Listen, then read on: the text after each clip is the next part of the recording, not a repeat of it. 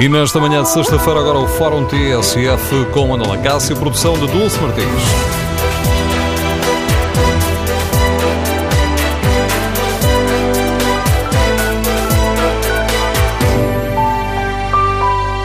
Bom dia. No Fórum TSF de hoje debatemos o acordo para aumentar o salário mínimo para os 557 euros e queremos ouvir a sua opinião. Compreende a decisão de reduzir a taxa social única paga pelas empresas? Ou concorda com a CGTP que ficou de fora e acusa o Governo de dar um cabaz de Natal aos patrões? Queremos ainda ouvir a sua opinião, como avalia o facto de o acordo deixar cair a meta dos 600 euros em 2019. O número de telefone do Fórum é o 808-202-173. 808-202-173. Queremos ouvir a sua opinião sobre este acordo que ontem se chegou na concertação social e que vai permitir um aumento do salário mínimo dos 530 para os 557 euros já no próximo mês de janeiro. Também pode participar neste debate, escrevendo a sua opinião no Facebook da TSF e na página da TSF na internet. Outra forma de participar é responder ao inquérito que está na página da rádio na internet. Perguntamos aos nossos ouvintes se o acordo para o aumento do salário mínimo é positivo, negativo ou uh, se não têm uma opinião fechada sobre esta questão. E os uh, resultados, os primeiros resultados deste inquérito uh, são, dão bem a noção de que esta é uma questão polémica. Ora, 44% dos ouvintes consideram que o acordo para aumento do salário mínimo é positivo, 33% acham que é negativo e há 22% dos ouvintes que não têm opinião sobre este tema. Queremos, no Fórum TSF, ouvir a sua opinião. O acordo foi anunciado ontem e foi depois apontado pelo Primeiro-Ministro António Costa como um bom exemplo da capacidade negocial do Governo. A melhor prova de que os impossíveis eh, hão de existir, mas que também é sempre possível ir-los transformando em oportunidades e em possibilidades, é que também fechamos este ano parlamentar com chave de ouro, com o acordo na concertação social que o Zé António Vieira da Silva hoje conseguiu para a subida do salário mínimo nacional. No Fórum TSF, queremos saber se partilha esta satisfação do Primeiro-Ministro com o acordo na concertação social. Há aqui dois pontos polémicos. Concorda com a decisão de reduzir a taxa social única paga pelas empresas? Ou subscreve as críticas da CGTP que ficou fora deste acordo? E como avaliou o facto de o acordo na concessão social ter deixado cair explicitamente aquela meta dos 600 euros em 2019? O número de telefone do Fórum, recorda, é o 808-202-173. 808-202-173. Basta que se inscreva, depois, quando for a altura de dizer de sua justiça aqui no Fórum TSF, aí somos nós que ligamos para si. Primeiro convidado deste Fórum TSF, o Ministro de Vieira da Silva, Sr. Ministro, bom dia. Bem-vindo ao Fórum TSF. Agradeço por ter aceitado este nosso convite. Sr. Ministro, este acordo na concertação social foi considerado uma vitória política do Governo. O Sr. Ministro, tal como acabámos de escutar, foi ontem elogiado publicamente pelo, pelo Primeiro-Ministro. Em algum momento pensou que, que não ia haver acordo? Eh, eh, os acordos na concertação social, como em geral os acordos na, na vida, são sempre contingentes. Uh, raramente há certeza que, da possibilidade. Eu confesso que houve momentos que achei que era muito difícil. Outros, houve outros momentos que estava dividido e depois, à medida que foram, foi decorrendo a discussão e que foi possível ir aproximando as posições, os pontos de partida eram muito distantes, como sabemos, e, portanto, isso colocava dificuldades mas, mas uh, também nada se consegue sem, sem haver uh, compromissos, cedências de parte a parte. Uh, a negociar é isso, que chama-se concertação social. Concertar quer dizer trabalhar para consensos, trabalhar para pontos de unidade. Não foi possível com todos, mas julgo que, julgo que, que é positivo. É positivo a vários níveis.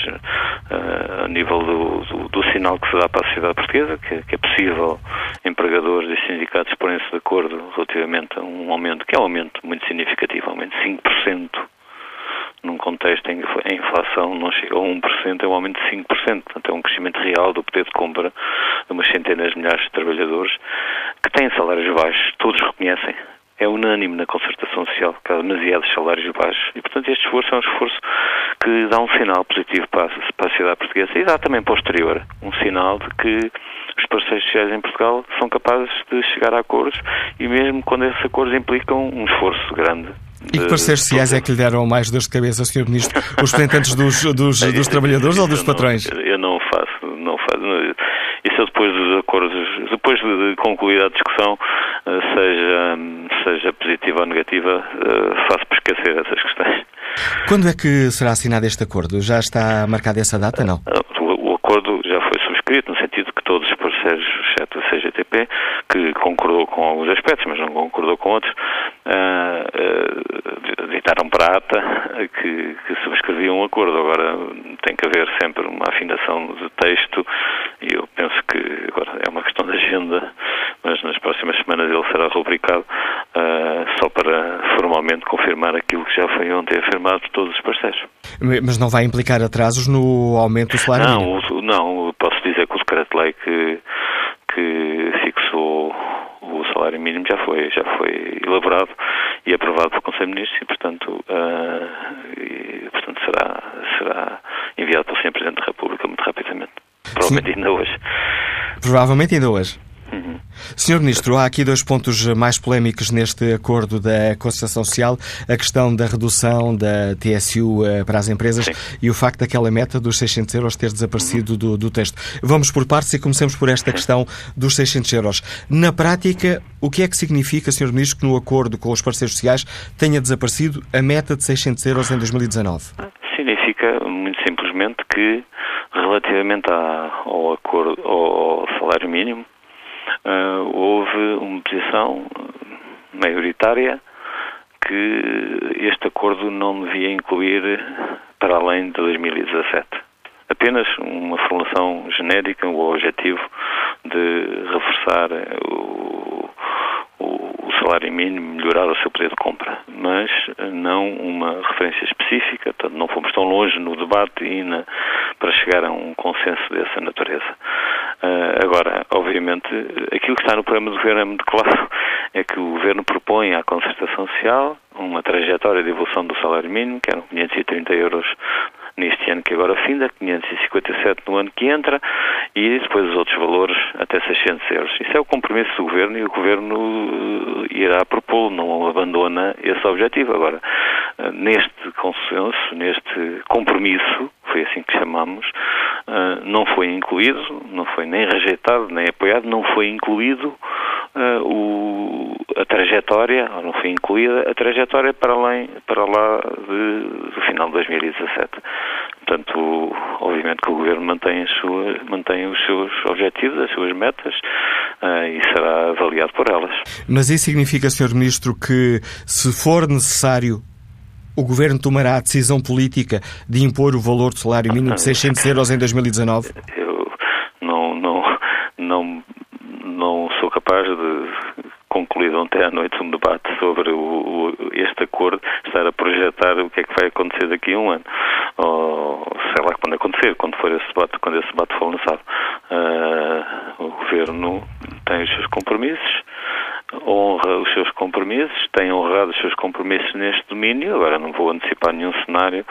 Uh, o, o, repara, o que está escrito para o Governo é muito claro. O Governo proporá à concertação social aqueles valores e certo que irá fazer. E depois logo veremos o que é que vai acontecer.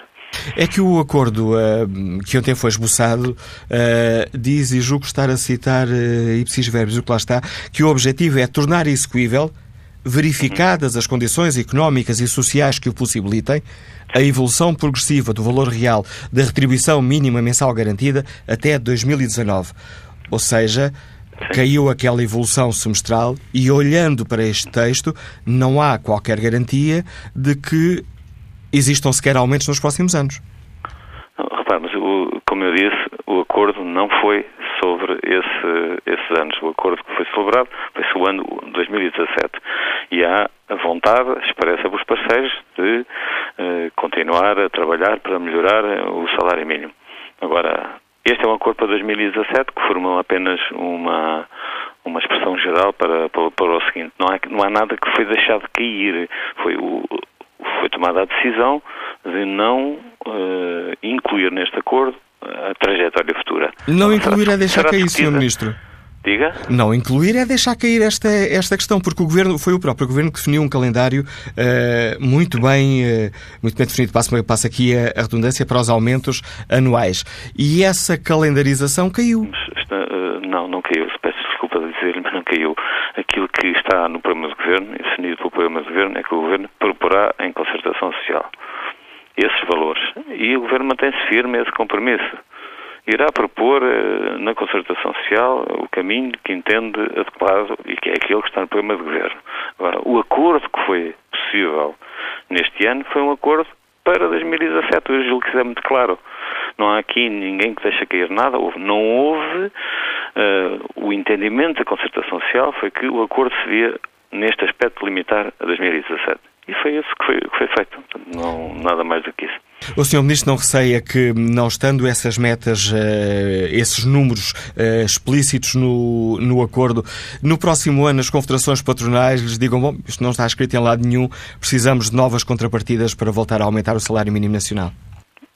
Eu não, eu não receio nada, não é uma questão de recear, cada parceiro irá apresentar aquilo que são as suas posições, vai, vai tudo depender de, de, muitos fatores que nós ainda hoje não conhecemos. Não conhecemos ainda hoje como é que vai ser a evolução da economia, a evolução dos preços, a evolução de muitas coisas que influenciam a posição dos parceiros. Portanto, é estar a antecipar o que é que os parceiros vão fazer. Naturalmente, cada um irá defender as suas, as suas posições. Não, uh, os parceiros sociais, uh, se calhar até podíamos passar ao outro ponto, não eu quero fugir deste, mas os, os parceiros do lado dos empregadores avançaram com um aumento uh, primeiro inferior a 540 euros, depois fixaram-se nos 540 euros e o valor final que chegamos foi 557.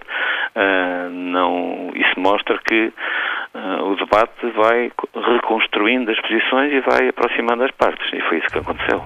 Passemos então ao outro ponto polémico, que é a redução da, da TSU, a taxa social única que é paga pelas eh, empresas. Aumentar a redução da TSU em 1,25 pontos percentuais não é uma moeda de troca demasiado elevada para este acordo, Sr. Ministro? Os, os portugueses poderão julgar.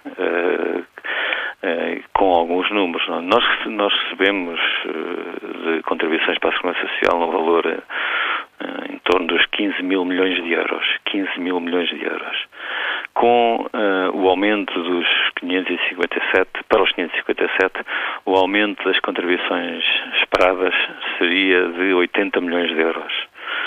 Portanto, a Segurança Social iria receber mais 80 milhões de euros. Com esta redução que foi, que foi acordada, uh, irá receber metade disso, 40 milhões de euros. Ou seja, haverá ainda assim um crescimento das contribuições por via deste aumento do salário mínimo. E depois, o, aquilo que as empresas irão pagar é passa de 530 para 557, 27 euros. Aquilo que elas deixaram de pagar à Segurança Social transitoriamente são 7 euros. Um pouco menos que 7 euros. Portanto, a ideia de que a Segurança Social vai pagar este aumento carece completamente de sentido. Um aumento de 27 euros, criar-se condições para tornar mais execuível este este avanço por parte das empresas eh, não é a mesma coisa que dizer que a Segurança Social que vai pagar nada disso. A Segurança Social continuará a ter um resultado positivo, um resultado líquido positivo, na ordem de dezenas de milhões de euros, mesmo depois deste acordo. E repare, não é o único caso em que existem reduções da taxa social única para ajudar as empresas em algumas situações concretas. A nossa legislação já prevê isso para a contratação de desempregados, de jovens a primeiro emprego, de pessoas com deficiência. Portanto, há um conjunto de situações em que este tipo de instrumentos têm sido utilizados no passado e no presente, ao longo de várias décadas. É uma redução transitória. Ela já aconteceu, já houve um acordo sobre o salário mínimo que previa a redução de 1%. Uh, ele começou e acabou e deixou de existir essa redução e assim acontecerá nesta. Uh, é claramente uma redução transitória. Agora, julgo que quem está a ouvir e que conhece a vida das empresas sabe bem que há empresas que, para, para as quais este aumento uh, é absorvido com facilidade. Há algumas que terão um pouco mais dificuldade. Nem todas as empresas têm uma capacidade de expansão da sua, de crescimento da sua massa salarial uh, de um ano para o outro, 5%, com toda a facilidade. Uh, e, e, julgo que quem tem responsabilidades governativas, quem tem responsabilidades sobre o país, deve levar em linha de conta não apenas um interesse fundamental, que é que os salários sejam mais altos e que possam permitir melhor poder de compra, mas também que as empresas os possam suportar. E depois, quando se fala nestes valores da taxa social única, nós esquecemos que este aumento dos salários é também um instrumento de apoio à economia. Ou seja, com mais salários, há mais poder de compra, há mais compras, há mais atividade económica, há mais impostos, há mais contribuições para a segurança social. Portanto, o efeito líquido tudo o que estamos a falar é um efeito claramente positivo. Mas eu, uh, aquilo que me parece mais importante é o sinal que um acordo destes dá à sociedade à sociedade internamente e dá para o exterior, porque é muito importante que do, do, do, exterior, daqueles que avaliam a economia portuguesa, que avaliam a sociedade portuguesa, se tenham a noção clara que em Portugal é possível construir consensos, é possível construir acordos, não estamos num clima de crispação, de, de desentendimento, que mesmo em áreas tão difíceis, tão polémicas como esta, é possível haver aproximações. Dirão alguns que este é um custo, o apoio é um custo muito elevado. Eu não creio. Acho que, no fim de tudo isto, uh, o conjunto da economia portuguesa e o conjunto da sociedade portuguesa fica a ganhar. Ontem o, o líder da CSTP falava no. acusava o governo de dar um cabaz de Natal uh, aos patrões. O governo não dá cabaz, cabaz de Natal a ninguém, mas eu acho que, uh, com toda a sinceridade e respeitando naturalmente a posição da CGTP, que aliás é coerente nessa posição de ser contra estas reduções da taxa social única, mas eu acho que quem fica de facto não neste Natal, mas para o ano que vem, numa situação mais favorável, são aquelas centenas de milhares de mulheres e homens que no nosso país veem aumentada de forma significativa o seu salário, com todas as consequências que isso tem no combate às situações de pobreza, no combate às situações de carência, no apoio às famílias. Este é um caminho que, aliás, se os últimos dados, não não vou agora amassá-los, os últimos dados que são conhecidos da, da nossa economia, da nossa sociedade, da disparidade salarial, da desigualdade salarial e dos fenómenos de pobreza, mostram que um, um trabalho fundamental que tem que ser feito por todos nós é ajudar a que a economia ajude a reduzir essas desigualdades. Nem tudo pode ser feito por Estado. Aliás, o Estado tem uma função aqui supletiva. O essencial na redução do, das desigualdades e no combate à pobreza faz-se no acesso ao trabalho, no acesso a remunerações justas, dignas, e este é um passo nesse sentido. Isso é o mais importante. Eu não, obviamente que uh, aceito todas as críticas, uh, assumo a responsabilidade das decisões que partilhei, mas o que o essencial de, deste acordo, que deve ser entendido não com nenhuma euforia, mas com, com serenidade e com tranquilidade, o essencial desse acordo é que ele é um sinal positivo para a sociedade portuguesa. Sei que o Sr. Ministro tem uma agenda complicada, já lhe estou a roubar muito tempo, mas gostava ainda de lhe perguntar se não preocupa a envolvente política deste, deste, deste acordo, porque a decisão, a questão da, da TSU levantou muitas críticas à esquerda, uh, por lado do Bloco de Esquerda, do Partido Comunista Português, do Partido Ecologistas Verdes, tendo os Verdes acusado o Governo de violar a posição conjunta que assinaram. Pois eu não tenho essa interpretação, porque uh, sei bem o que é que está nos, nos acordos. Uh, o, o, o, programa eleitoral do Partido Socialista, conforme provavelmente se recorda, previa uma redução uh, definitiva, sustentada de, da taxa social única com compensação noutras receitas da segurança social, de, fiscais, nomeadamente. E foi sobre essa redução definitiva uh, da taxa social única que houve um acordo de deixar cair.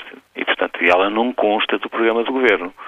Nós estamos a falar de uma coisa diferente, estamos a falar de, uh, de medidas de política que, sendo transitórias, eu já disse, podia estar a citar outros casos que há mais, mas tem alguns casos em que alguma, alguma redução da taxa social única serve a objetivos de política social e económica, e citei vários exemplos, e este é mais um deles, não é nenhuma alteração definitiva, nem, nem uma, uma, uma alteração estrutural ao sistema de segurança social. Eu penso que é isso claramente que estava que está no, nos acordos que, que, que, o Partido Socialista celebrou e que levaram a que no programa do governo fosse retirada essa proposta de redução da taxa social única. Agora, estas alterações transitórias ao serviço de determinado tipo de políticas sempre existiram e não creio que ponham em causa aquilo que é o essencial. O essencial é que nós acordámos uma trajetória do salário mínimo. 530 em 2016, 557 em 2017 foi 530 em 2016, será 557 em 2017. Estamos a cumprir os nossos compromissos. Agradeço ao uh, Sr. Ministro da Silva a participação neste Fórum TSF, onde debatemos o acordo uh, que se ontem na Concertação Social para o aumento uh, do salário mínimo. Queremos ouvir a opinião dos nossos ouvintes, como avaliam este acordo para aumentar o salário mínimo para 557 euros, já em janeiro do próximo ano. Compreende a decisão do Governo de reduzir a taxa social única que é paga pelas empresas? É um desconto de 1,5 uh, uh, pontos percentuais? O número de telefone do Fórum é 808-202-173. 808-202-173. Também podem participar do debate escrevendo uh, aquilo que pensam sobre este tema ou no Facebook ou na página da TSF na internet. E queremos também ouvir a sua opinião sobre os pontos mais, eh, mais eh, outros dos pontos mais polémicos deste acordo. Eh, como é que avalia as críticas da CGTP, que ficou de fora deste acordo e que acusa o Governo com a redução da TSU, estar a dar um cabaz de Natal aos patrões? E como avaliou o facto de o acordo ter deixado cair a meta dos 600 euros em 2019? Queremos ouvir a sua opinião. O número de telefone do Fórum é o 808-202-173. 808-202-173. Que opinião tem Jorge Carreira, comerciante que está em Gaia? Bom dia. Sim, muito bom dia. Bom dia, Jorge Carreira. Como está? Muito bom dia ao Fórum. Eu queria dizer o seguinte, portanto, o ordenado mínimo em 557 euros, eu acho que é uma questão que se levanta, eu acho muito bem, mas há aqui uma questão. Na realidade, o ordenado mínimo não é 557 euros, porque eu tenho 80 funcionários e pago subsídio de alimentação a todos, que anda à volta de 100 euros mais, que passa a ser, neste caso, 657 euros, mais coisa menos coisa. Resumindo, eh, ainda por cima, nós temos um custo de 14 meses por ano e o funcionário só trabalha 11 meses. Se dividirmos os 14 meses que pagamos por 11 de trabalho, o funcionário acaba por receber perto de 900 euros. Resumindo, isto é um custo muito alto para as empresas. Neste momento não temos ajudas de ninguém. Ninguém ajuda. Pedimos subsídios, não há subsídios para nós. Portanto, eu acho muito bem que desçam a taxa, a taxa uh, para a Segurança Social, como é lógico. Uh, acho que é uma medida boa, acho que deveria, deveria ainda baixar mais um bocadinho, porque as empresas hoje, para crescerem, têm que ter ajudas, porque sem ajudas não vamos a lado nenhum. Portanto, penso mais uma vez que deve-se aumentar o ordenado, mas atenção que é preciso ajudar as empresas. As empresas, se não tiver ajuda, não vão a lado nenhum. Portanto, penso que é uma boa medida. Agradeço o testemunho de, do comerciante Jorge Carreira, que nos liga de Gaia neste uh, Fórum TSF, onde debatemos o acordo para o salário mínimo. Ouvimos logo na abertura deste Fórum TSF a garantia do Ministro Vieira da Silva uh, de que, apesar de ter caído esta referência aos uh, eh, 600 euros para 2019, de que esse continua a ser um compromisso do Governo. Vemos também o Ministro aqui a dizer que este é um acordo em que uh, todos ficam a ganhar. Queremos, no Fórum TSF, ouvir a opinião dos uh, uh, nossos ouvintes sobre este acordo para o aumento do salário mínimo para os 557 euros. Quanto à pergunta que está na página da TSF na internet, perguntamos se o acordo para o aumento do salário mínimo é positivo, é negativo. Ora. Hum, há aqui uma grande inversão no sentido de, de, de voto. 61% dos ouvintes consideram que uh, o aumento do salário mínimo é positivo. 61% dos ouvintes consideram que é positivo, 22% eh, consideram que é negativo, há 17% dos ouvintes sem opinião sobre este tema. Queremos ouvir a sua opinião. Que opinião sobre hum, este acordo que ontem foi conseguido eh, tem Pedro Maia, que é diretor executivo e que se encontra neste momento em Itália? Bom dia. Bom dia, Manuel Acácio, bom dia ao auditório. Um, eu acho que temos que adicionar aí outra categoria ao inquérito, que é a categoria 2009 outra vez. Mais uma vez, uh, no fim de um ciclo de recuperação em que Portugal, de novo, lidera o ranking de aquisições do carros de luxo per capita, nomeadamente eh, em Portugal foi aí à frente de países muito mais ricos. Uh, o topo das encomendas do novo Porsche Panamera. Portanto, agora que todos os lucros já estão tomados pelos patrões, um, eu dei o exemplo do Porsche Panamera por causa de ter encomendas a gasolina e, portanto, que não entram para as empresas. Não, não se pode deduzir. Aumenta-se 10% aos, aos empregados e diz assim, uh, pronto, é um aumento muito grande, estamos muito contentes e temos uma bolha ah, comercial em que na China o, portanto, os bancos cinzentos, chamados bancos cinzentos, o grey banking, representa 100% do PIB e onde há defaults de 5, 10%, comparado com 0,8, 1% da banca oficial. Um, e é incrível, eu, eu acho fantástico, com tantas pessoas que saem das universidades portuguesas, economia, gestão, os políticos que passaram no poder pela crise de 2007, 2011, uh, bancária que depois estendeu-se aos países, como é que se voltou a fazer tudo igual? Uh, é com um desalento que eu vejo este acordo. As poupanças portuguesas estão nos mínimos, portanto, nunca se disse que o problema em Portugal era o salário.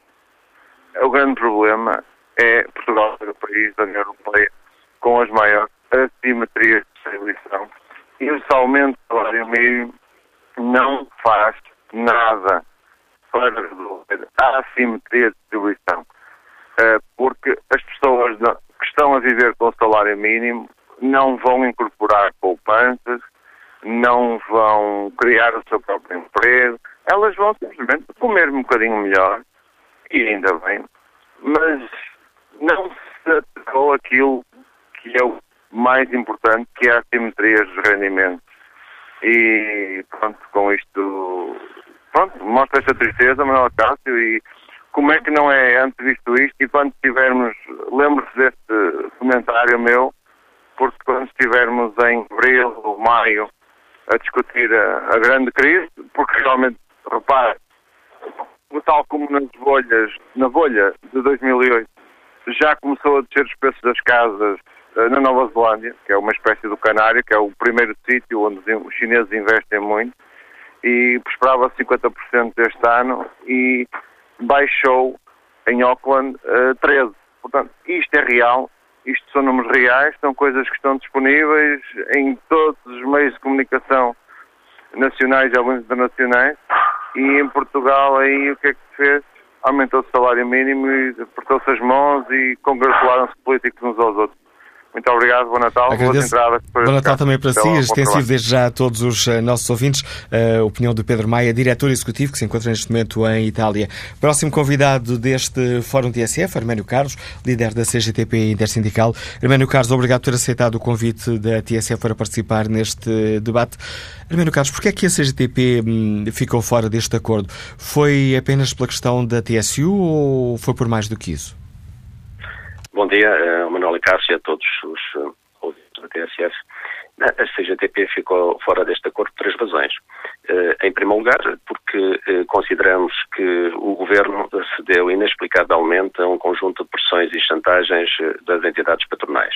Ou seja, o que este acordo provou, por intervenção da CGTP também, é que, ao contrário do que as empresas, aliás, as confederações patronais diziam, de que não seria, não sairiam dos 548, 40, 540 euros, eu estou a ouvir, eu estou, aqui eu tenho aqui um feedback. É um problema que ainda não conseguimos resolver, eh, estamos a tentar resolver, mas eh, desde eh, que mudámos aqui de instalações estamos com esse problema e não o conseguimos resolver até ao, então, por faço enquanto. Uma sugestão, faço uma sugestão, eu proponho que liguem para a CGTP, para o telefone fixo, e, e, podemos entrar dentro de um minuto ou dois. Ou vamos tentar, vamos tentar então essa, essa solução, Arménio Carlos, neste neste Fórum TSF, onde uh, refletimos sobre, uh, uh, sobre esta, este acordo do eh, aumento do salário eh, mínimo. Perguntamos aos nossos ouvintes de que forma avaliam este acordo e de que forma avaliam aqui estas, estes pontos mais críticos. Ou seja, compreendem a decisão do Governo de reduzir a taxa social única que é paga pelas empresas. As empresas pagavam 23,75%, eh, vão passar a pagar 22,5%. Ou, pelo contrário, concordam com a acusação da CGTP, ehm, que ficou de fora deste acordo e que acusa o Governo de dar um cabaz de Natal aos patrões. E outra questão polémica.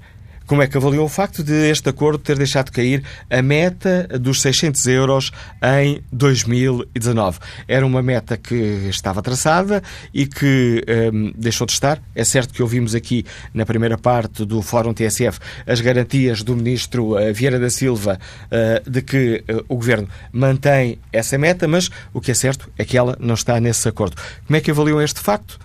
E o balanço final? É positivo ou negativo? Número de telefone do Fórum 808-202-173. 808-202-173. Queremos ouvir a sua uh, opinião. Enquanto tentamos retomar o contacto com o Armeno Carlos, vamos ao encontro de Carlos Monteiro, uh, gerente Liga-nos de Rio Tinto. Bom dia. Olá, bom dia. Uh, antes de mais, bom dia também para o auditório. Relativamente ao, ao ordenado mínimo, eu acho que sim, acho que é, que é possível. Uh, as empresas neste momento vivem algumas. Eu falo em empresas, uh, hoje ouvimos duas opiniões, uh, mas as pequenas empresas vivem com alguma dificuldade para, para honrar esses, esses, esses compromissos. A baixa da TSU acho que é positiva, acho que deveria ser ainda maior. O que deveria haver era uma maior fiscalização sobre quem foge sobre essas empresas quem foge, porque quem compra Panameras, como dizia aí um, um ouvinte, eh, de certeza que a sua situação eh, eh, fiscal não é, não é, não é, não está transparente nem está correta. Porque ninguém enriquece da noite para o dia, a não ser que esteja, como o povo diz, a roubar. relativamente a quem honra, eu acho que isto vai ser um, um esforço, principalmente para pequenas empresas, e, e, e, principalmente se, se, nós contarmos com aquelas empresas que, por exemplo, eh, candidataram-se e estão mais de 20 mil candidaturas de medidas de estímulo ao emprego que eh, aceitaram colocar desempregados de longa duração eh, e pessoas que, que, que acabam por ser uma mais-valia, mas nas suas contas, nas suas honestas contas, estavam à espera do, do apoio. E, e temos empresas desde setembro de 2015 à espera desse, desse apoio e, e, e, muitas entendo que acabam por desistir ou por, por, eh, por mandar pessoas embora. Eh, nós próprios, na, na nossa empresa, por exemplo, colocamos pessoas que sem termo, com contratos sem termo, que é que é, que é aquilo que muitos trabalhadores ambicionam, com um, salário mínimo, eh, ou melhor dizendo, com um salário muito superior ao, ao que era o mínimo. Eh, porquê? Porque estávamos à espera que o, o Estado, e ao contrário que o Sr. Ministro disse que cumpre e, e honra, eh, mantivesse e, e, e tivesse e, e, desse o apoio que, que estava estipulado na, na, medida em estímulo. Eh, o que não vai, não, o que há mais de um ano não está a acontecer. E isto é triste porque eh, este aumento vai ser honrado, por, pelo menos pela empresa que, a, a, que eu, a, a que eu hum, faço parte, mas eh, com muita, muita dificuldade, não é? Opinião de Carlos Monteiro, gerente nos Liga de Rio Tinto, neste Fórum TSF, onde debatemos o acordo para aumentar o salário mínimo para os 557 euros. Neste Fórum TSF, olho aqui a página da rádio na internet. É uma das formas de participarem no debate que fazemos no Fórum, para além de poderem escrever aquilo que pensam ou na página da TSF na internet ou no Facebook da TSF, é responder ao inquérito que fazemos uh, diariamente.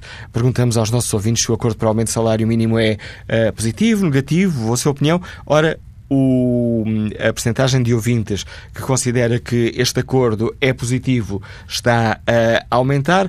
62% dos ouvintes que já responderam a este inquérito consideram que o acordo que ontem foi eh, assinado na Constituição Social é positivo.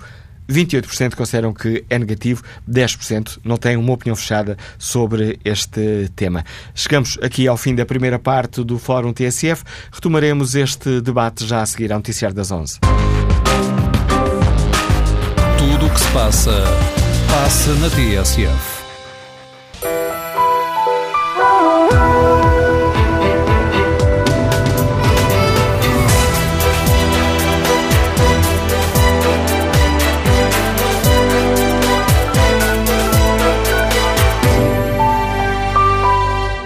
No Fórum TSF de hoje debatemos o acordo que ontem chegou na concertação social e que vai permitir um aumento do salário mínimo para os 557 euros já a partir de janeiro. Na página da TSF na internet, no inquérito que fazemos aos nossos ouvintes, eh, perguntamos de que forma avaliam este, este acordo, ou seja, o acordo para este aumento do salário mínimo é positivo, é negativo? 50% dos ouvintes fazem uma avaliação positiva deste acordo, 44% fazem uma avaliação negativa, os restantes não têm opinião sobre este tema. Retomamos este debate com o contributo da UGT, União Geral de Trabalhadores. Carlos Silva, bom dia. Agradeço-lhe desde já a disponibilidade para participar nesta reflexão. Carlos Silva, a UGT assinou, considera que este é um bom acordo ou foi o acordo possível?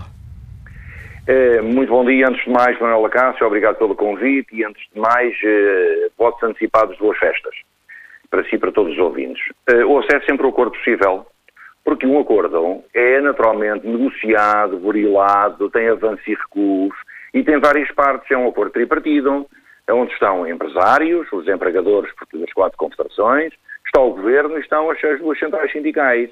Ora, foi um acordo muito difícil, naturalmente foi muito maturado eh, e quando se conclui uma negociação, há sempre, eh, digamos, um sentimento de insatisfação na generalidade das partes. Mas, por outro lado, a essa insatisfação também corresponde, eh, pelo menos na opinião da UGT, um sentimento de dever cumprido. Podíamos ter ido mais além? Ah, é sempre possível ir mais além, desde que as outras partes estejam de acordo. Ora, a obtenção de um acordo, e passa a redundância da palavra acordo várias vezes, o que importa aqui ressaltar é o seguinte: primeiro lugar, Portugal continua a estar sob vigilância apertada das instituições internacionais, nomeadamente as financeiras. E, portanto, um acordo de concertação social era extremamente importante para a imagem do país, para a sua reputação e para a sua credibilidade no exterior. Como sabem, e os ouvintes sabem também, mesmo aqueles que estão de acordo ou que estão em desacordo, o FMI sempre defendeu que não se devia mexer no salário mínimo nacional. Ora, a UGT disputou e participou no processo naturalmente com o Governo e com as entidades empregadoras para a atualização em 2014, em 2015, portanto que só foi negociado em janeiro de 2016, e para este. E se há naturalmente salário mínimo em janeiro com um acordo de concertação social, deve-se àqueles que naturalmente deram os seus contributos, que foram todos os seis parceiros e o Governo, mas acima de tudo, quem dá o ok final e quem assina é como numa escritura a casa só é nossa quando depois nós assinamos e atestamos na conservatória. Aqui é a mesma coisa. Os trabalhadores terão uma atualização de 557 euros, conseguida em três anos sucessivos, passou dos 485 para os 505, dos 505 para os 530 e agora dos 530 para os 557. Portanto, haver eh, uma atualização já em janeiro, a que corresponde também um acordo de médio prazo, para discutirem um conjunto de matérias para nós fundamentais. A negociação coletiva, a caducidade, a abrangência de matérias do, do princípio do tratamento mais favorável, a reposição de um conjunto de critérios que nós sempre reclamamos das portarias de extensão, a dinamização da negociação coletiva no setor privado, mas também ontem, pela primeira vez nos últimos anos, o Governo compromete-se também em todo o setor empresarial do Estado e na administração pública, também se compromete a ter um comportamento idêntico àquilo que exige aos privados, ou seja, fluir a negociação coletiva ao nível setorial. E, portanto, abre-se também uma porta para uma melhor regulamentação de um conjunto de matérias, é isso que é um acordo de médio prazo, onde há apenas aqui um sinal que muitos portugueses poderão entender que não é positivo, que é a questão da redução da, da TSU de 1,25. Ora, para nós, o GT, a redução da TSU foi muito além das nossas expectativas. Não fomos nós que a propusemos, foram as entidades empregadoras. O Governo decidiu aceitá-la e o GT, perante os prós e contras desta redução, mas com toda a matéria e a panóplia de questões colocadas no acordo, naturalmente fazemos uma avaliação dos prós e dos contras como se faz em tudo na vida, e decidimos que era mais importante, do ponto de vista global, aceitar o acordo tal e qual como está, porque a verdade é que a redução da TSU não provocou, e, e aqui o aumento do salário mínimo não provocou nos últimos anos nenhum acréscimo de desemprego, não provocou, eh, digamos, uma, uma, uma minimização da oferta de empregos. A verdade é que tem havido algum crescimento, há um conjunto de variáveis para o próximo ano que nos indicam também alguma expectativa e esperança. E se há alguma coisa que este acordo vem trazer para Portugal é confiança entre parceiros sociais, confiança no futuro. E se há uma coisa que o país precisa é confiança. E, portanto, por muitas virtudes ou poucas virtudes que o acordo tenha, há uma que tem. É que dá confiança ao país e permite estabilidade e, acima de tudo, dá, em termos internacionais, uma garantia e uma imagem de unidade em Portugal que é fundamental para promover a coesão. Há uma outro, um outro ponto polémico sobre este acordo que diz respeito ao, ao facto de ter desaparecido do texto aquela referência aos, aos 600 euros como meta para 2019. Eh, Isso não preocupa, Carlos Silva? Não, porque este acordo é feito de forma tripartida. A UGT sabe o que é que quer e o que é que almeja, que é o facto de em 2019 se atingir os 600 euros. E também sabemos que o Governo assinou, e portanto já são duas partes, assinou um acordo sabendo que tem um programa para cumprir. Um programa sufragado, naturalmente, também pelos portugueses e também, acima de tudo, garantido em termos de acordos colocados do Parlamento com os partidos à esquerda do Partido Socialista. É um compromisso do PS e do Governo com o país. E também o país também fazem parte dos parceiros sociais. Portanto, qualquer acordo que o, que o Governo possa assinar em concertação social certamente não ultrapassa o seu próprio programa de governo, que é um compromisso com os portugueses. E, nesse sentido, nós estamos perfeitamente tranquilos. O facto de lá não estar ou de estar é uma questão de semântica. Portanto, não vejo qualquer situação crítica e não tenho problemas nenhums em assumir com confiança que em 2019 certamente tudo faremos e, e há de haver condições para se atingirem ou até ultrapassarem os 600 euros. Não receia que, hum, a exemplo do que aconteceu agora nestas eh, negociações, onde as confederações patronais acabaram por exigir uh, mais contrapartidas, nomeadamente a questão da TSU, que não estando no acordo esta referência explícita aos 600 euros, um, isto volta a acontecer? Ou seja, as confederações patronais voltem a dizer, bom, no acordo que assinámos uh, em finais de 2016 não há cá meta nenhuma, por isso para podermos chegar a esses valores são necessárias novas contrapartidas. Ouça, essa questão está sempre eh, subjacente a qualquer negociação. Estão três partes sentadas à mesa e daqui a um ano logo veremos. Eu costumo dizer até um ditado que se usa na beira, que é os bois comem só às postas. E, portanto, vamos, vamos a uma aposta de cada vez. Este ano, para 2017, esta questão está clara e está assumida. E no final de 2017 veremos, de acordo com aquilo que ficou escrito no texto, quais são as condições do país e qual será o patamar intermédio, sabendo para a UGT é fundamental que em 2019, e para o Governo também, aliás isso já foi assumido, que se atinja ou ultrapassa os 600 euros. Nós não temos dúvidas que tem que haver aqui um ritmo de crescimento e de atualização do salário mínimo, porque toda a gente está de acordo que o salário mínimo em Portugal é baixo. Só é, digamos, eh, atrás de Portugal são só países do leste da Europa toda a Europa Ocidental tem salários, os países que têm salários mínimos são superiores ao português. Portanto, nós temos que ter um ritmo de dignidade, da atualização do salário mínimo e, portanto, foi esse esforço que todos fizeram. Mas há uma questão que eu quero dizer. Sendo nós dirigentes sindicais, temos consciência de que quem gera e quem cria emprego em Portugal, além do Estado, naturalmente, é, acima de tudo, o setor privado. E nós, quando olhamos para as empresas, é fácil às vezes vociferar nas, redes sociais, ou nas televisões, ou nos jornais, que as empresas, enfim, vão ser financiadas, porque assim, porque sabe. Bem, é, é, é verdade este, este, este teor desta conversa para algumas empresas, para as grandes empresas, mas a generalidade do tecido produtivo português, do tecido empresarial, é constituído por microempresas. A pequena oficina, a pequena mercearia, o pequeno supermercado, as, os pequenos hotéis, o pequeno comércio, e é para isso, acima de tudo, que isto é direcionado. Já agora, não esquecer, na área da indústria e também do comércio, vamos, por exemplo, eu tenho referido isso muitas vezes, para o Valdoada, para as empresas de confecções com mão de obra intensiva, para os textos, para o calçado, para o segmento das cortiças, enfim, onde há muito salário mínimo nacional e muita segmentação do mercado de trabalho, aqui a porta dá resposta.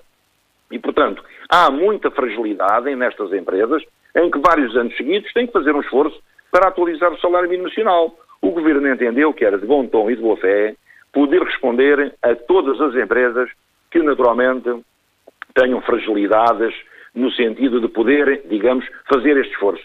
Foi nesse sentido que nós compreendemos a posição do Governo e é nesse sentido que estamos, estivemos disponíveis para, embora colocando reservas em relação à questão da TSU, não nos impediu de, naturalmente, darem o acordo de princípio ao compromisso que ontem foi apresentado. Carlos Silva, obrigado mais uma vez pela sua participação neste debate que hoje aqui fazemos. Olha a participação dos ouvintes que me escrevem a sua opinião no Facebook ou na página da TSF na internet. António Teixeira diz que é preciso explicar que abaixo da TSU não é geral para todos os trabalhadores, é apenas para aqueles que são abrangidos por este aumento do salário mínimo. José Ferreira escreve que o café, a padaria, o supermercado, o talho da esquina é que vão sentir mais na carteira o aumento do salário mínimo, não são as grandes empresas. Retomamos agora o contacto com o líder da CGTP Intersindical, Arménio Carlos. Mais uma vez, bem-vindo ao Fórum TSF mais uma vez peço-lhe desculpa por hum, há pouco não termos tido condições uh, para falar aqui na primeira parte do Fórum TSF. O Arménio Carlos estava a explicar aos nossos ouvintes porque é que a CGTP decidiu ficar de fora deste, deste acordo. Bom dia uh, ao Manuel Cássio e também a todos os nossos ouvintes. Uh, olha, em primeiro lugar, uh, desde logo, três questões. A primeira tem a ver com a redução da taxa social única para as empresas. Nós recordamos que neste momento a redução da taxa social única é de 0,75% e, de acordo com a proposta do Governo, vai passar para 1,25%. Há um aumento de 67%. Quem é que paga esta redução da taxa social única? De acordo com aquilo que também que o Governo anunciou, vão ser os portugueses, os trabalhadores e os reformados, porque a verba vai sair do Orçamento de Estado. Vai sair, neste caso concreto, da receita que o Estado assegura com os impostos que nós pagamos. Nós entendemos que não podem ser os impostos dos portugueses a subsidiar as empresas. Temos o maior respeito pelas empresas, mas quando estas têm lucros, distribuem pelos seus acionistas.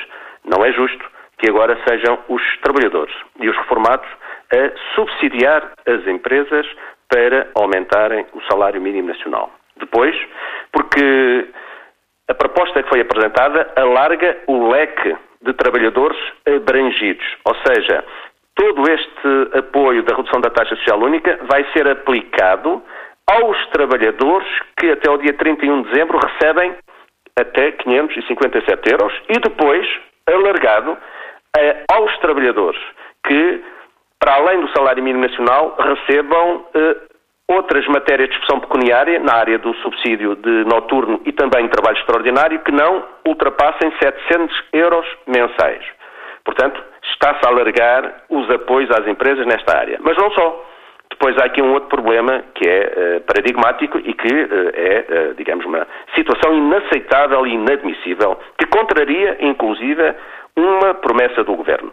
Estamos a falar que a redução da, da, da, da TSU se aplica também às empresas que têm trabalhadores uh, a trabalho, em trabalho parcial. Ou seja, isto é financiar a precariedade. Para além disto tudo, o que nós constatamos é que há uma segunda área de uh, questionamento em relação às matérias que têm a ver com respostas aos problemas dos trabalhadores, como a questão da contratação coletiva, combate à segmentação e à precariedade, o que nós temos aqui são generalidades. Não há nenhum compromisso para resolver problemas de fundo, desde logo no que respeita à contratação coletiva. É evidente para todos que o problema de fundo que hoje bloqueia a contratação coletiva tem a designação de caducidade. Enquanto não retirarmos a caducidade que dá um instrumento de pressão e de chantagem às associações patronais para procurarem obrigar os sindicatos a aceitar, em alguns casos, normas inferiores na contratação coletiva àquilo que está estabelecido em termos da lei geral que deve estabelecer os mínimos, nós não conseguimos resolver este problema. E nós não nos podemos esquecer que antes da entrada em vigor do Código de Trabalho, em 2003, nesta altura do ano, nós tínhamos 2 milhões de trabalhadores com contratação coletiva renovada. Ou seja, no final do ano nós tínhamos este número de trabalhadores com a atualização dos salários. Ora, o que nós temos em Portugal, em 2016, dezembro concretamente, é um número que não ultrapassa os 600 mil trabalhadores. Isto quer dizer que a esmagadora maioria dos trabalhadores portugueses não viram atualizados os seus salários pela via da contratação coletiva, nem de qualquer outra via. Ora, há aqui uma lógica de manutenção do modelo de baixos salários e já agora de contenção, de sequência da política que a Troika e que o anterior governo manteve de não atualizar os salários. Então temos que resolver o problema da caducidade. Temos que retirar a caducidade. O que vem aqui não é isso. O que vem aqui é a suspensão, aliás, e é justo dizê-lo, a suspensão do aviso de caducidade, que neste caso concreto é exposto agora no papel, já tinha sido um compromisso assumido pelo Governo que estava a cumprir rigorosamente com a CGTP. Fomos nós que conseguimos isto com, uh, na discussão com o Governo. Portanto, é uma suspensão, não é a resolução. No que respeita à parte patronal, e aqui é que entra o grande cabaz de Natal, aí sim, aí não há generalidades. Aí há identificação concreta de um conjunto de medidas que estão inseridas num pacote que envolvem centenas ou mesmo milhares de milhões de euros a serem eh, concretizadas nos próximos anos. Não está eh, discutido eh, do ponto de vista da generalidade. Não. É dito quais são os programas e aquilo que vai ser discutido é a forma de concretizar esses programas e a libertação das verbas necessárias para que se possa fazer. E estas são as questões que nos levam a dizer que, neste contexto, em vésperas de Natal, o Governo ontem ofereceu um cabaz de Natal recheado às confederações patronais, porque tanta pressão fizeram e tanta chantagem exerceram que o Governo não teve coragem, nem a ousadia de enfrentar os lobbies instalados e os seus respectivos interesses. É mas, não, que se trata. mas não podemos, Arménio Carlos, dizer que este é um acordo equilibrado, no fundo é o que diz o Governo, porque os patrões vão pagar mais do que aquilo que queriam, porque tinham em cima da mesa os 540 euros, os trabalhadores não vão receber os 600 euros que a CGTP reivindicava, mas vão receber mais 27 euros. Por outro lado, a Segurança Social não vai arrecadar toda a verga que podia arrecadar, mas mesmo assim arrecada 40 milhões. Olha, Manuela Cássio. Como a CGTP sempre disse, independentemente de haver acordo ou não haver acordo, no dia 1 de janeiro de 2017, os trabalhadores portugueses tinham de receber, no mínimo, 557 euros de salário mínimo nacional. Era isto que estava definido, era isto que estava assumido, era isto que ia ser concretizado. Agora, o que nós temos de discutir é, depois dos 557 euros que os trabalhadores já sabiam que iam ter, o que é que foi acrescentado em seu benefício com este acordo? Muito pouco. Agora, também temos que colocar outra questão. O que é que as entidades patronais conseguiram com este acordo? É verdade que a pressão da CGTP forçou as confederações patronais a saírem do seu, uh, uh, do seu lugar de uh, comodidade, ou seja, dos 540 euros. Foram obrigados a ir aos 557 euros. Mas também é necessário dizer que chegaram lá, mas levam agora um enormíssimo pacote consigo, que são os tais pacotes financeiros que provavelmente grande parte deste dinheiro não vai ser local, não vai ser direcionado para apoiar as micro e pequenas empresas, que são grande parte delas que têm os trabalhadores com salário mínimo nacional. Exatamente ao contrário. Provavelmente vai apoiar as grandes empresas, muitas delas sem trabalhadores com salário mínimo nacional. E ora, o que está aqui é precisamente isto. Portanto, nós entendemos que valeu a pena persistir, pressionar, porque conseguimos forçar que os 557 euros fossem assegurados. Continuamos a considerar que é um valor insuficiente, que era possível ir mais, mais, mais além e até acrescentamos outra coisa. É que neste momento o grande problema do país não tem uma relação apenas e só com o salário mínimo nacional, tem uma relação com a distribuição do rendimento e com o aumento geral dos salários. Porque nós precisamos de aumentar os salários em Portugal, porque ao contrário do que alguns continuam a advogar, o aumento dos salários em Portugal é sempre um investimento com retorno, porque aumenta a capacidade de rendimentos das famílias e, simultaneamente, a possibilidade de também subirem o consumo. E a partir daqui todos ganham, desde logo as empresas que podem aumentar a sua produção porque têm a certeza que vão escoar com a venda de mais produtos e serviços e, por outro lado, a criação de emprego que lhes está uh, sucedânea, para além do crescimento da economia. Portanto, é uma mais-valia o aumento dos salários. É evidente que o aumento dos salários toca naquilo que tem a ver com a distribuição da riqueza. E se nós analisarmos ao longo dos últimos anos, o que nós verificamos é que a distribuição da riqueza no respeito ao trabalho, no produto interno bruto, cada vez está a cair mais. Quando nós temos que inverter este ciclo para depois concretizar aquilo que todos dizem, mas que muitos fogem à sua concretização, que é o combate às desigualdades e o empobrecimento. E nós não nos podemos esquecer que neste momento, com a desvalorização do trabalho e dos rendimentos que foi feita, nomeadamente nos últimos anos, o que nós temos é uma situação em que o emprego, os salários, os direitos e a contratação coletiva continuam a ser os parentes pobres da legislação laboral e das políticas económicas em Portugal. Isto tem que ser alterado. E... Tem de se acertar claramente num objetivo, que é dar centralidade ao trabalho e à valorização dos direitos dos trabalhadores.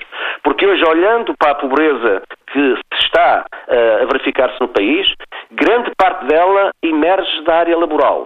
Nós temos hoje 11% dos nossos trabalhadores que trabalham todos os dias e já caíram abaixo do limiar da pobreza. Temos 42% dos nossos desempregados que já caíram abaixo do limiar da pobreza. E temos cerca de 25% das crianças e dos jovens em Portugal até aos 17 anos que já também não saem da pobreza. E nós podemos perguntar, deixar aos nossos ouvintes, digamos, esta pergunta que é muito simples, mas que é de grande profundidade, particularmente no momento de que vivemos de Natal e de solidariedade. O que é que as crianças fizeram de mal para já estarem abaixo do limiar da pobreza? A resposta é simples. É porque neste momento os seus pais ou não têm emprego, ou não têm proteção social, ou inclusive têm um emprego com um salário tão baixo que neste contexto não os consegue tirar da pobreza. E quando falamos em salários baixos, acrescentamos um outro dado. É que relativamente às contas, se as fizermos do salário líquido com este novo aumento que os trabalhadores levam para casa, não é 557 euros. Não, isso é o ilíquido. O líquido não vai ultrapassar os 496 euros. É disto que nós falamos. E por isso mesmo dizemos que é preciso que os trabalhadores acreditem que podem ir mais longe, não só na exigência da concretização dos 600 euros, mas acima de tudo na exigência do aumento de todos os salários. Questão... Porque não é admissível, e eu concluo, Manuel Cássio, não é admissível aquilo que neste momento se está a verificar. É que não havendo evolução das grelhas salariais imediatamente acima do salário mínimo nacional, porque grande parte da contratação coletiva está bloqueada, o que nós neste momento temos é o alargamento do leque dos trabalhadores a receber o salário mínimo nacional. Há 10 anos tínhamos 5%, neste momento já vamos com 21%, e daqui a um ano teremos, estaremos com certeza nos 25% ou nos 26%. Tudo isto está a gerar não só grandes injustiças, porque uh, está também a gerar, digamos, uma uh, um, disfunção do ponto de vista do funcionamento das empresas, porque não se compreende como é que um trabalhador especializado ganha tanto como um trabalhador que não tem as competências do seu colega. Não pode ser. E, portanto, é preciso valorizar as profissões, mas, acima de tudo, é preciso valorizar as pessoas. E isto passa pelo respeito pela contratação coletiva, pelos direitos individuais e coletivos dos trabalhadores, mas também pelo aumento geral dos salários. E não venham as empresas e os empresários dizer que os custos das empresas estão, acima de tudo, centrados nos encargos que têm com os trabalhadores no que respeita aos salários e às contribuições para a Segurança Social. Isso não é verdade, como atesta o último relatório do Banco de Portugal, em que confirma que entre salários e encargos das empresas para a segurança social, em termos médios, não ultrapassa os 13,6% dos custos totais das empresas. É disto que nós estamos a falar. Uma última então, questão se há aqui, se há aqui, se há aqui, digamos, medidas que têm que ser tomadas para reduzir os custos das empresas, não é na área laboral. Aqui tem de se aumentar E o que tem de se fazer é reduzir noutras áreas, aliás, como grande parte das empresas sabem e as próprias confederações patronais. Uma última questão para a qual pedi uma resposta muito, eh, muito sintética, Arménio Carlos. Fica, hum, ou seja, aquela referência dos 600 euros em 2019 eh, desapareceu do texto, fica hum, satisfeito, eh, descansado, permita-me aqui a expressão, com a garantia do Governo, do Ministro Vieira da Silva, de que não está no acordo, mas é para cumprir?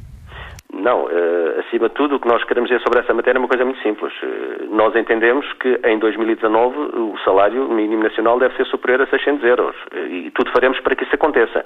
Mas já agora, para o Manuel Acácio e também para os ouvintes da TSF, acrescentar aqui um outro dado. É que eh, há uma eh, matéria que estava in, incluída na primeira proposta que o Governo apresentou e que agora caiu, mas não quer dizer que tenha desaparecido do horizonte. Estou a falar, concretamente, da possibilidade do salário mínimo ser aumentado semestralmente, tal como estava previsto anteriormente. Na nossa opinião, o salário mínimo nacional não pode ser aumentado semestralmente, porque não é a mesma coisa aplicar 600 euros em janeiro de um determinado ano ou 600 euros em junho ou agosto desse mesmo ano. São coisas completamente distintas.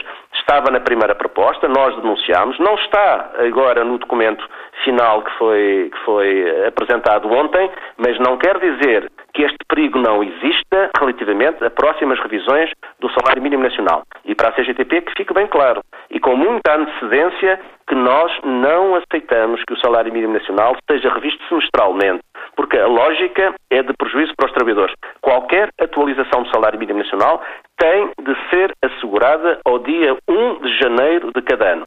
Sempre foi assim, com uma exceção que decorre da vinda da tropa uh, uh, e que teve lugar em outubro de 2014, mas uh, foi uma exceção, não se pode tornar regra. Portanto, a regra para nós é janeiro de cada ano. E o Governo sabe disto.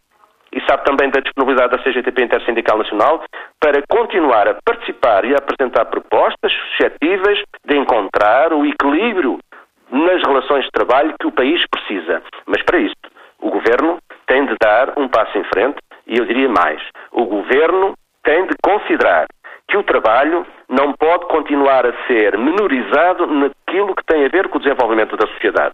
Porque o trabalho é um elemento central. Não é só uma relação entre trabalhador e empregador. Não, é muito mais do que isso. Porque atrás de um trabalhador existe uma família. E, para além disso, a melhoria das condições de vida das famílias tem uma relação direta com o desenvolvimento da sociedade e da coesão económica e social e até territorial da sociedade. E depois, tem a ver também com a perspectiva de desenvolvimento do país. Se queremos um país em que a referência salarial seja o salário mínimo nacional, ou se queremos um país onde a esmagadora maioria dos trabalhadores tenham salários condignos e apenas um número muito restrito tenha o salário mínimo nacional. É isso que nós queremos. Elevar o salário mínimo nacional, mas acima de tudo, elevar todos os outros salários. Porque quanto menos for o número de trabalhadores abrangidos pelo salário mínimo nacional, em melhores condições estamos de poder desenvolver o país e corresponder às necessidades e anseios dos trabalhadores, das suas famílias e até da própria, da própria, do, do próprio progresso e justiça social. Fica clara a posição da CSTP e agradeço ao Arménio Carlos a participação neste debate. Chamo agora a, este, a esta análise que nós fazemos aqui no Fórum o investigador Ricardo Brito, que está em Azeitão. Bom dia, bem-vindo ao Fórum. Olha, eh, bom dia, bom dia a todo o Fórum, não é? Olha, eu antes de mais, eh, apesar de reconhecer uh, mérito a este governo, um esforço significativo para aumentar o salário mínimo, a sensação que fica é que este aumento de 27 euros para quem ganha 400 e tal euros uh, é o único ganho que resulta para os trabalhadores.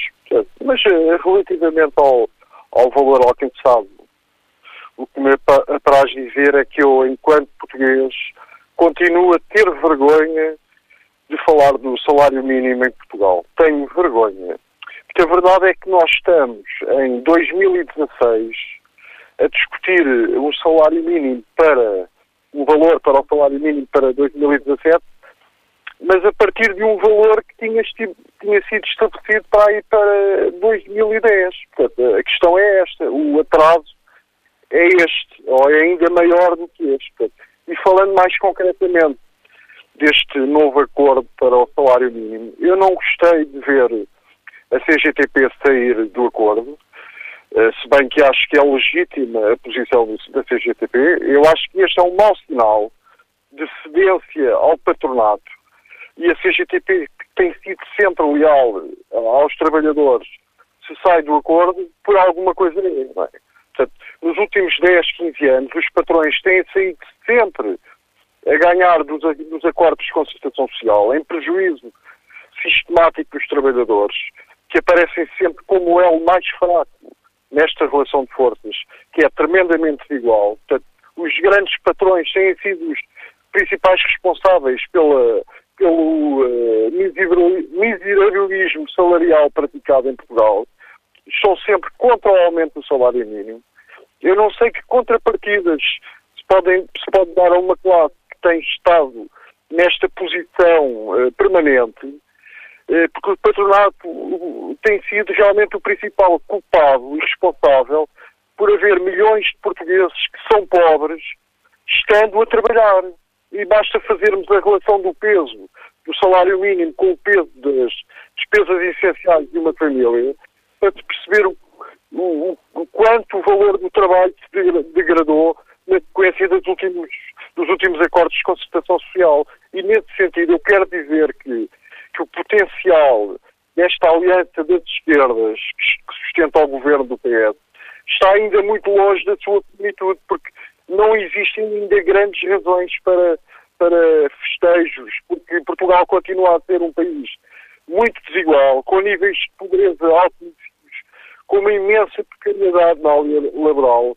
E é bom que o Governo mantenha o foco e que não se deixe entusiasmar demasiado, nem, nem em bandeira em ar, e que não desvalorize o voto de confiança que foi dado pelos portugueses representados no, nos partidos da Assembleia da República. Agradeço o seu contributo, Ricardo Brito. Vamos ao encontro do gestor José Rebosco, que está em Almada. Bom dia.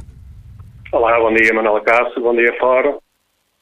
Eu, eu penso que, como tudo, que há um lado da moeda e outro lado da moeda. É óbvio que todos concordamos que o salário mínimo é baixo e miserável, eh, mas eu, como estou numa pequena empresa e muitos, não propriamente as grandes empresas do que os sindicatos falam, temos que nos preocupar que em 10 trabalhadores vamos ter um encargo adicional de 5, de 5 mil euros. E, portanto, vamos ter a riqueza para pagar isto. Uh, felizmente, na nossa empresa até damos normalmente décimos quintos, portanto, conseguiremos ajustar. É óbvio que estou curioso de ver o que vai acontecer a nível de inflação, porque a padaria e outro tipo de entidades vão ter que repercutir esses aumentos nos preços. E depois preocupa-me não, não haver diminuição de certos tipos de custos de contexto. Eu dou um exemplo falam que o patronato está a ser beneficiado num por cento. Se calhar a maioria das pessoas esquecem que no governo do Passos Coelho e do CDS foi criado um adicional de 1% para um fundo comum de garantia do trabalho para quando os trabalhadores são despedidos. E nas empresas calcular isso, em vez de estar implícito na taxa da TSU, temos que calcular à parte mensalmente isso traz custos de contexto para as empresas que são ridículos. Porque não sugestão de, em vez de pagar 23,75, se passar a pagar 24,75 e depois a Segurança Social internamente afetar 1% desse valor ao Instituto que gera esse fundo de capitalização.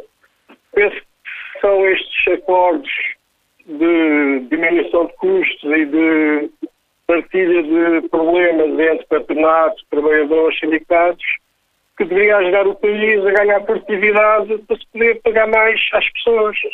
Obrigado. Agora, quando temos taxas e taxinhas, é complicado.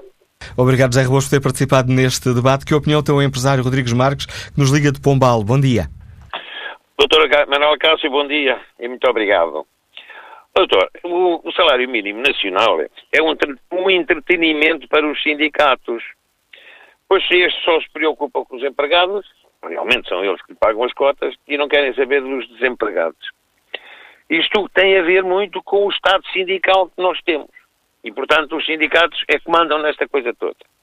Relativamente à TSU, eh, neste momento é a maior preocupação da tesouraria das empresas não só por ser um valor muito elevado, como psicologicamente cada um de nós que tem que fazer esse pagamento mensalmente sabe que é um dinheiro que vai para um poço sem fundo que nunca mais aquilo enche. E, portanto, andamos a trabalhar, tipo, há uma, uma imagem na, na Bíblia da, da, da água que cai na areia, desaparece.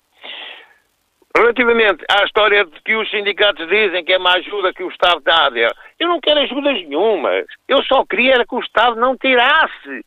E nós, as duas empresas, estão cercados por uma máquina do Estado terrivelmente trituradora, que onde pensa que estão 5 eh, euros, quer logo 10. E, portanto, nós não conseguimos uh, sair desta situação se, efetivamente, o Estado não alterar uh, a sua postura e, digamos, deixar as empresas respirarem, que a questão é essa. Porque nós temos que ter também a consciência de que um ordenado que um empregado receba de 500 euros custa à entidade patronal mil.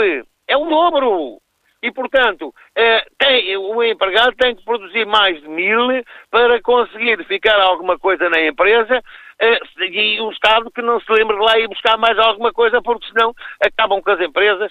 Aliás, as empresas de produção de bens transacionáveis estão realmente eh, cercadas por todos os lados uh, com sanguessugas que levam o dinheiro e, e não se sabe com que objetivo. Agradeço também o contributo do empresário Rodrigues Marques, nos liga de Pombal. Vamos agora ao encontro do Presidente da CIP, Confederação Empresarial de Portugal. António Saraiva, bom dia, bem-vindo ao Fórum TSF. Este é um acordo que tem sido alvo de muitas críticas. A CIP é considerado um dos grandes vencedores deste acordo. É, em sua opinião, um bom acordo ou para a CIP foi o acordo possível? Bom dia, Manuela Cássio, bom dia aos seus ouvintes. Eh, é um acordo, foi um acordo possível e não há vencidos nem vencedores. Quem vence é o país, porque um dos grandes valores eh, do acordo de concertação social é a estabilidade social que traz, a confiança que traz aos investidores, quer internos, quer externos, e esse é desde logo o grande valor do acordo que celebramos. Obviamente que um acordo eh, vale para o seu conteúdo, e o seu conteúdo, como sabemos, foi eh, elevar o, salário, o salário mínimo de 530 para 557, sendo um esforço significativo para o qual no início das negociações não estávamos disponíveis, não era o nosso ponto de partida, acabou por ser o nosso ponto de chegada porque o Governo entendeu que eh, deveriam existir algumas compensações, eh, como é o caso da TSU, porque, eh, como aqui já disse eh, um, ouvinte anteriormente, eh, uma empresa para pagar 557 euros de salário mínimo, tem que ter disponibilidade de tesouraria de 825 pelos encargos, pelos seguros obrigatórios, pagar em 12 meses, 14 meses, enfim, feitas as contas, um salário de 557 eh, corresponde a uma necessidade eh, de caixa de 825, 830 euros. É disto que estamos a falar e precisamente para reduzir este aumento de 5% num país que está a crescer 1,2%, que registrou uma inflação de 0,7%, exigirem-se aumentos desta dimensão para algumas empresas, já que não são todas as empresas que pagam salário mínimo, a maioria paga acima disso e isso não é referido por alguma comunicação social e muito menos pelos partidos à esquerda do Partido Socialista, muitas empresas pagam 15 e 16 meses, distribuindo assim resultados pelos seus trabalhadores, mas isso são bons exemplos que lamentavelmente não são eh, publicitados. Por isso, como nem todas as empresas pagam salários mínimos, aquelas que pagam porque estão sujeitas à concorrência eh, eh, perversa, em desigualdade de circunstâncias, porque também nos esquecemos, na demagogia que se utiliza eh, contra eh, estes acordos, que os ordenados mínimos dentro do espaço europeu, como é o caso da República Checa, da Bulgária, da Hungria, da, da, da Eslováquia, da Eslovénia, não é preciso ir para a China. Nós mesmo dentro do espaço europeu temos concorrência perversa, com salários mais baixos que o nosso, com mão de obra qualificada, e por isso se não tivermos aqui uma moderação da política salarial crescer em função da produtividade e das inflações, temos eh, desequilíbrios eh, de competitividade e as encomendas que podemos captar para Portugal, para a nossa indústria, seja ela têxtil, calçado ou outras atividades, foge para estes países onde eh, o valor tem que, eh, é menor do que, do que é em Portugal. Essa... Temos por isso ter sensatez, temos que ter moderação, temos que crescer os salários, porque eles de facto o salário mínimo todos reconhecemos que é baixo, mas temos sobretudo que manter e preservar o emprego e esse é o nosso grande desafio.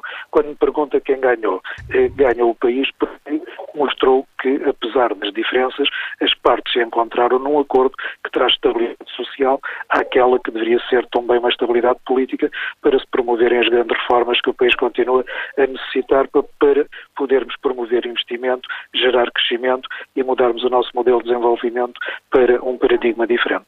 Uma das questões que tem causado uh, polémica e críticas por parte das confederações sindicais é o facto de, nomeadamente CGTP, é o facto de, uh, porque o GT não, o facto de a referência aos 600 euros como meta para 2016 uh, ter desaparecido do texto.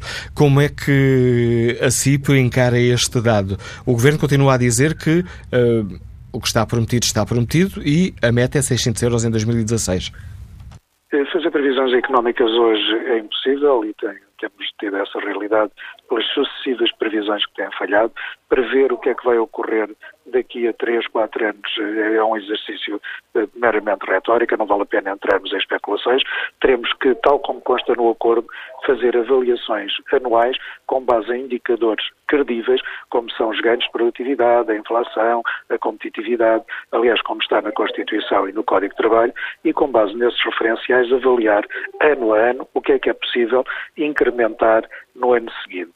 Qual é a valorização, qual é uh, o valor que é possível pagar no ano seguinte e ano a ano se vai definindo o que é que é possível. O facto de desaparecer uh, esse referencial para 2019, nós não conseguimos prever qual vai ser o crescimento de Portugal em 2019. Tomáramos nós que ele em 2017 já fosse diferente para melhor daquele que tem estado nos últimos 15 anos.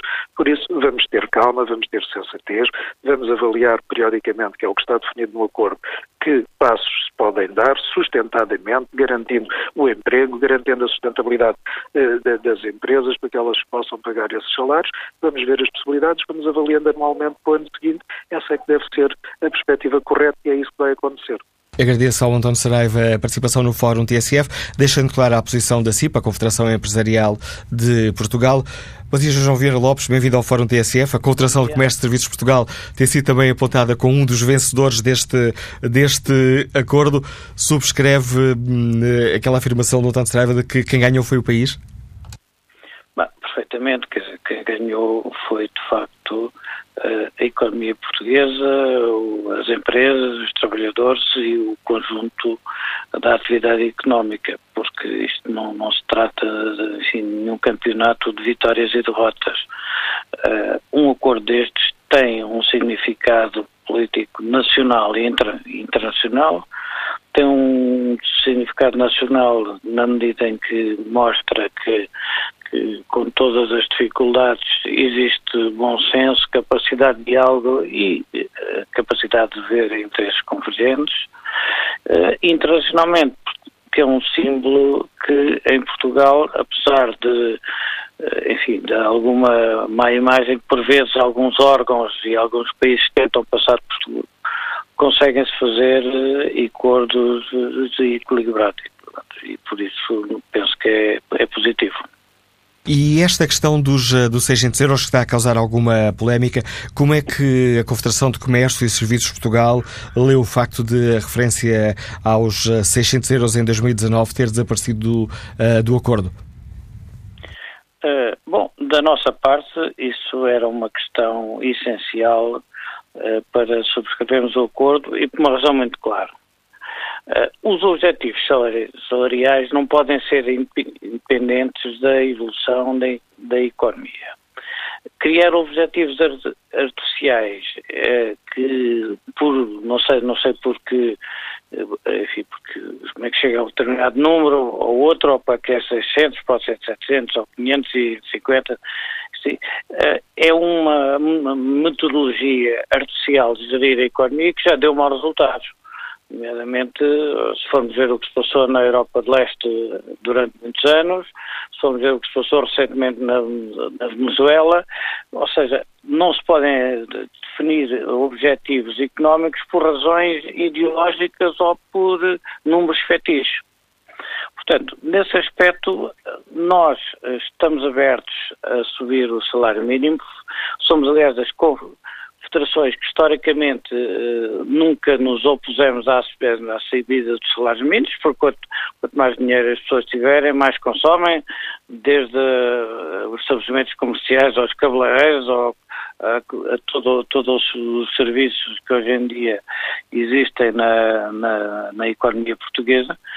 E por isso para nós uh, esses valores têm que estar ligados a um conjunto de indexantes mas dito isso, peço desculpa, João Vila Lopes, dito isso, como é que interpreta as palavras do Ministério da Silva, que aqui na abertura do Fórum TSF voltou a garantir 600 eh, euros em 2019 é um objetivo e um compromisso do Governo? Uh, se o Governo uh, quiser manter esse compromisso artificialmente, ele que o mantenha. Eu, neste momento, nós não nos pronunciamos sobre os valores que irão ser postos em prática daqui a dois ou três anos. Com o grau de incerteza e de imprevisibilidade que existe neste momento em termos internacionais, nós pensamos que não tem qualquer sentido. Uh, inclusivamente, da nossa parte, e nós explicitamos durante as discussões uh, deste acordo, que uh, achamos que para os próximos anos devem ser ter, definidas metodologias baseadas na inflação, na produtividade, no crescimento da economia, etc., para o crescimento do salário e nós estamos inclusive dispostos a, a fazer as contas de uma forma positiva. Ou seja, se por exemplo os indicadores indicarem que o crescimento é 1,5, nós estamos dispostos a aceitar todos os anos um diferencial um ou dois pontos acima para aproximar os salários mínimos uh, dos salários médios e, de, e, do aumento do poder de compra. Agora, não podemos é fixar valores a priori, isso não tem qualquer lógica fixar valores. Se o Governo quiser assumir essa responsabilidade daqui a dois anos contra a evolução natural da economia, terá que assumir as responsabilidades políticas e económicas, mas agora, isso não tinha era sentido, está expresso neste acordo. Portanto, a razão é essa, até porque este acordo já representa um esforço bastante grande, porque fazendo as contas aos indicadores, como aliás nós apontámos durante a, durante a discussão, o valor era 540 euros, era uma subida de 10 euros. 10 euros. Subida essa que, aliás, é idêntica àquilo que os seus deputados e o Governo promoveram na Assembleia da, da República em relação à maioria das pensões. E, portanto, não percebo porque é que, se as pensões eh, puderam subir 10 euros, porque é que a partir do momento em que são as empresas a pagar, teria que subir mais. Mas mesmo assim, nós aceitamos que há um problema social, o ordenado é, é baixo e, portanto, tem todo o sentido, eh, já que é um problema social, haver um esforço coletivo por parte das empresas, por parte da Segurança Social, por parte do Governo, para encontrar meios de atenuar os efeitos para além daquilo uh, que é possível suportar pelas empresas. Agradeço. Agradeço ao engenheiro João Vira Lopes a participação no Fórum eh, TSF, posição do Presidente da Confederação de Comércio e Serviços de Portugal. Termina aqui este Fórum TSF. Olha aqui a página da rádio. Perguntamos no inquérito que fazemos aos nossos ouvintes, no qual podem votar, está em tsf.pt. Perguntamos se o acordo por aumento salário mínimo é positivo, negativo. Ora, 58% dos ouvintes consideram que o acordo é negativo, 39% consideram que é positivo. Resta-me apenas pedir desculpa aos ouvintes que se inscreveram e que não tivemos a oportunidade de chamar a participar neste Fórum TSF, mas tivemos hoje hum, aqui alguns problemas com as ligações telefónicas que não nos permitiram um, fazer um funcionamento normal do programa. Peço aos nossos ouvintes desculpas por isso. Desejo a todos um bom Natal.